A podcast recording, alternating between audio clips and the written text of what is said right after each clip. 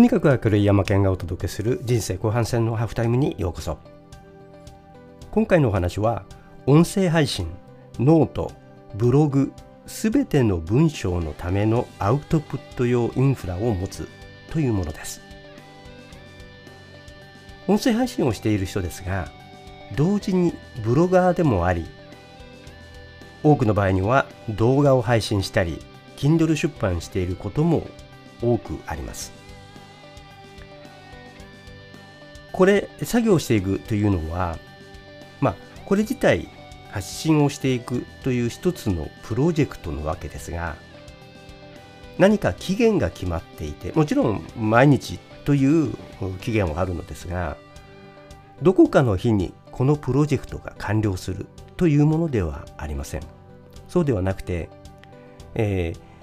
ー、1年なら1年今年はこれぐらいやっていこうとか毎月これぐらいの配信をしていこうとかあるいは音声配信であれば毎日とかというふうにずっと継続をしていくタイプのプロジェクトです。この流れですが、まあ、毎回毎回アイデアから始まりアウトラインを作りそしてスクリプトを何らかの形で立ち上げてそれを音声配信したり文章にしたりいろいろ形で、アウトプットをしていくということになりますがその素材あるいはアウトプット用の文章というものはとにかくいろんな場所に散らばりやすいものです。これまでのところで、えー、知識や集めてきた情報というものをどのように整理していくのかということについてさまざまな観点からお話をしてきました。ただ今回このアウトプットをしていく集めてきた文章を何らかの形にまとめてアイデアにしてでアウトプットをしていくというこのアウトプットしていくというインフラというものを今回は考えてみたいと思います。このアウトプットをどのように整理していくのかということですがまず最初どういうツールを使ってアウトプットをしているのかという点から始めてみます。そうすると意外とワードを使って文章作成をしている人っていうのは多いというのに気がつきます。よく仕事をするのにまあ気晴らしも含めて近くのコーヒーショップに行って仕事をすることも多いんですね。結構大きなコーヒーショップが近くにありましてで、えー、そこにはあ電源もありましてですね。要するに電源カフェというやつですね、えー、非常に多く電源がついているので、えー、仕事をしている、まあ、あのノートパソコンを持って仕事をしているあるいはその仕事の途中で立ち寄って何かメールを書いているとか作業しているとか、まあ、私みたいに半日とか一日中そこに引きこもって作業している人も少なからずいます。まあ、あの学生さんたちや試験勉強をそこでしている人たちもいます。よく見てみると文章の作成というところではワードを使っている人が意外に多いんですね。ワード、エクセルとかを使っている。あるいはパワーポイントでプレゼン資料を作っている人たちっていうのを数多く見ます。この割合は非常に多いです。でその次に多いのが、結構見かけるのが、プログラマタイプの人たちですね。あの黒い画面で、えー、プログラムをこう書いているという人たちも見かけますが、文章を書くという観点で見ると、どうもワードを使っている人が多いな気がします。あのコードを書くエディターというもので文章を書いている人は割と少ないですね。あの私は一時期、エディターという文章を作成も専用のもの、まあもちろんプログラムを書くようにもできているので、とにかくテキストだけを扱う。まあ、あのテキストを HTML に変えたりとか、いろんなテキストの形式に変えたりとか、リッチテキストであったりとか、それからそのいろんなものがテキスト形式にはありますが、そういったものが選択できるようなもので、とにかくプレーンテキストで書くというものをテキストエディターを使っていました。で、一度、一番最初、まあ、あのこのブログを始めた時に、えー、本を書こうと思ってですね、テキストエディターを使って、あの各章ごとに、えー、各節ごとにファイルを作っていってでそれをフォルダで管理をしていったんですね。で同時にブログもその後から始めましたのでブログの記事も同じように、えー、何らかのまとまり例えばあこれはあ Kindle に関してだとかこれはあ読書に関してだとかこれはあなんかアウトプットに関してとかなんか調査に関してとかっていうふうにフォルダを決めて整理をしていったんですがいずれの場合もですねあの特に本の場合もうあのいろんなバージョンができてこれは残して新しい、えーえー、バージョン2にして、えー、保存しようとかとこうやっていくとですねもうどれがどれだかわからなくなってくる。で、えー、ブログの記事にしてもどのブログの記事がどこのフォルダに入っているのか時系列でとかいろんなこう並べ替えをしたりとかあまとめをしたいのですがもうどこに何があるかわからなくなっていくということで非常に苦労していました。どうしたらいいのだろうと。そういった時に見つけたのがスクレビナというあこれは小説とか本を書く時の執筆用に主に作られた海外のソフトだったんですね私が使い始めたのが2017、8年頃だったんですがその頃はまだ英語版しかありませんでしたが、今は日本語版になって、で、えー、日本語の解説書もできてきています。最初はどうやって、えー、日本語化するのかみたいなところも含めてだったんですが、今はもう日本語にローカライズされていますので、解説のマニュアルなんかは英語なんですが、こういった入門書を読むことで、えー、割と簡単に、えー、できますし、ファンもどんどんと増えているユーザーもどんどんと増えているというところのようですね。で、この文章を作成するというところで、この毎日配信をしていくという中で、この小説とか本を書く時の執筆用のアプリがとても役に立つなというのは、あ自分が気に入っている、自分が使っているインフラとして、ぜひご紹介したいなというのが今日の趣旨なんですね。毎日継続していく文章を作成していくときに例えば毎年毎年という塊もありますしその年の中では毎月もありますしその毎月の中には毎日というように追加されていくわけですねそうするとこの長文作成用の文章作成アプリが意外に便利なんですねこれ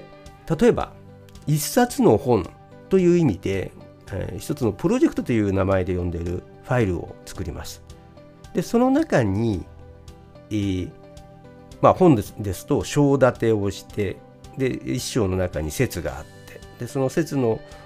ところの下に文章をという形でこう作り込んでいくわけですけれども、これがちょうど毎年、今年の例えば音声配信であるとか、ブログの配信であるとか、というふうに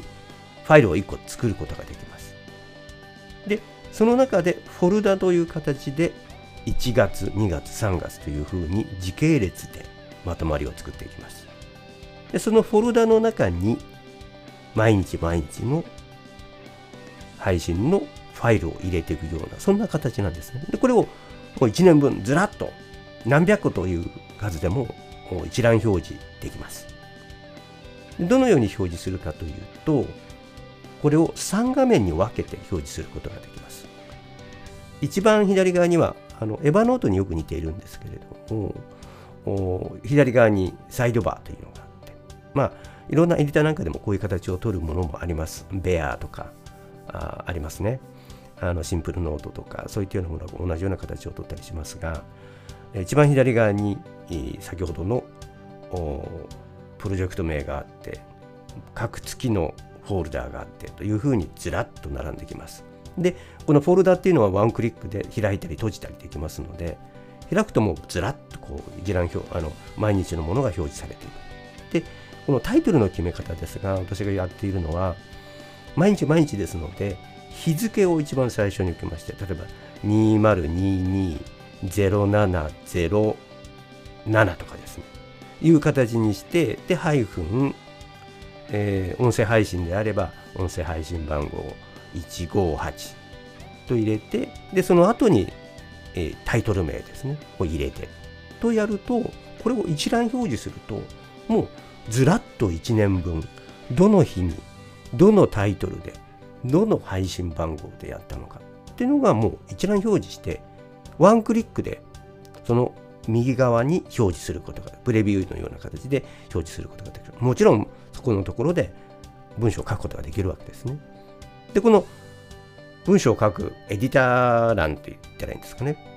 その編集のセクションのところは2つに分割することができます。縦にも横にもできるんですけれども私は縦に分割をして左右に表示をさせるのですが通常であれば Windows とか Mac なんかもそうですがそれぞれ別のファイルを左右に並べてというような形になりますよね。で、スクレビアのいいところというか、私が好きなところは、同じ文章を左右に表示することができるというものなんですね。これ意外に便利なんです。どういうことかというと、例えば一番最初にアイデアをこうリストアップしていく。例えば、えー、 Evernote とか、あるいは Notion なんかでまあのまとめてきた、集めてきたいろんな記事とか、いったようなものを左側に置きながら、あまあ、アウトラインわーって書いていくとかっていうような、そういうようなあのやり方があります。でそうすると、このアウトラインというものをここにぶっ込んでおけばいいんですね。一番最初に。どういうことを最初に言って、次に何を言って、次に何を言って、どういう展開でっていう、その、いわゆる音声配信であれば、音声配信しゃべるスクリプトの順序とアイデアを並べていくわけですね。でそうするとこれを左側のところに置いておいて右側で見ながらその下に文章を書いておくことができるんですよ。そのアウトラインを左側に同じファイルの中でアウトラインを左側に置いてで文章を書いていくっていうことができるとどんどんどんどんどんどん左側のアウトラインを見ながらあるいは左側のアウトラインのところからコピペしてそれをタイトルにしてとかそこをもっと展開してとかっていうのを同じファイルの中にできる。そうすると面白いのは例えばアウトラインを見ながらあ音声配信をする。音声配信をしてあ音声配信しますという時に音声配信用の何か説明文を書かなければいけないとなるとそのアウトラインを見ながら説明文を書くこともできる。アウトラインを修正しながらその下にスタンド FM 用のアウトライン書くことができる。でそうすると今度は例えば Notta とかというもので音声ファイルを文字起こししてきてというようなことをすればその下に今度はノート用の文字起こしした文章を入れてそこを修正してのノート用のブログ記事にすることができるノート用のブログ記事でもいいですし、あるいは自分のブログの記事にしてもいいわけですね。で、これを全て一つのファイルにまとめることができる。で、それを右と左に分けて、違う、その同じ配信についての文章であったり、アウトラインであったりとかっていうのを、こう、逐一左右比較しながら見ていくことができる、書いていくことができるっていうことなんですね。これ、とても便利です。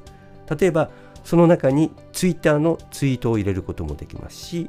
あるいはその同じ文章の下の方にはメールの文章を入れることができます。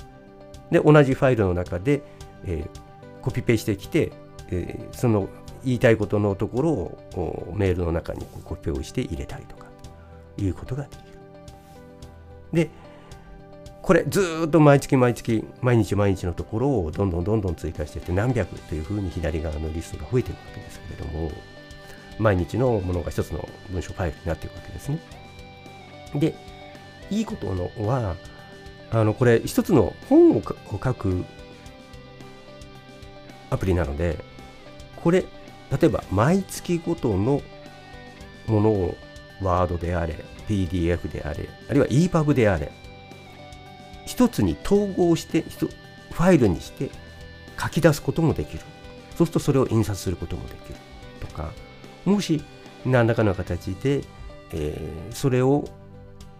Kindle で一つのまとまった文章として一つのまとまった本として出すことさえもできる。そういうような展開も可能になっていくもともとその本を出すためのアプリなのでその中に入っているコンテンツっていうのをいろいろと並べ替えたり組み替えたりあるいはそのまた新しくフォルダを作ってアウトプット用のものにその中にぶっ込んでそのアウトプット用のもののフォルダだけを統合して一つのファイルにしてワードにしたり EPUB にしたりあるいは PDF にしたりしてアウトプットすることができる。そうするといわゆる使い回しもできるんですねここからそういった意味でとても可能性のある面白いアプリだなというふうに感じていますまたこの左側の毎日のリストというものをアウトライン表示してえアウトライン表示っていうのがあるんですね。それをアウトラインとして、要するに毎日のタイトルだけを並べて、それをアウトライン、タイトルだけのものをリストとしてアウトプットしてくれば、今度はこれを Notion などのデータベースにアップロードして、毎日毎日の配信のタイトルごとに何日に配信した、何日に音声配信したから、これをノートに次は何日に配信するとか、えー、これをツイートするとかメール配信するとかいうのをやったかやらないか何日に配信したかというようなことを管理していくこともできるようになっていくということなんですね。この辺とても面白いあの流れだなと自分でも作り込みながら思っているので一度